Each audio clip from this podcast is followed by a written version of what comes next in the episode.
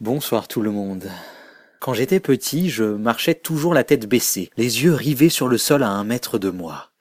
Point positif, j'ai ramassé beaucoup de pièces et parfois quelques billets, mais on, on en l'occurrence c'est ma famille et quelques articles par la suite, on donc m'a dit que c'était les gens tristes qui regardaient par terre.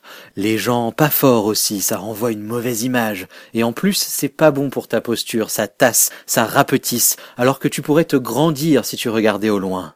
Alors j'ai appris à regarder au loin en marchant. En plus, on me demandait la même chose au basket, regarder le panier et pas la balle qu'on a dans la main. Ça se complétait bien du coup.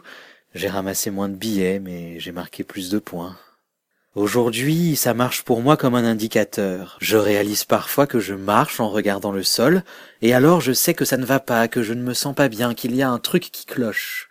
Ça me fait pareil pendant des conversations en tête à tête. Habituellement, je n'ai aucun problème à regarder les gens dans les yeux. Quand je sens que ce n'est pas le cas, que mon regard fuit, c'est un indice immanquable. Je ne suis pas à l'aise, pas en confiance ce n'est que rarement lié à la situation ou à mon interlocutrice ou interlocuteur, c'est lié à moi, c'est moi qui vais mal, rien de plus. Ce qui est marrant, c'est que ça marche aussi dans l'autre sens.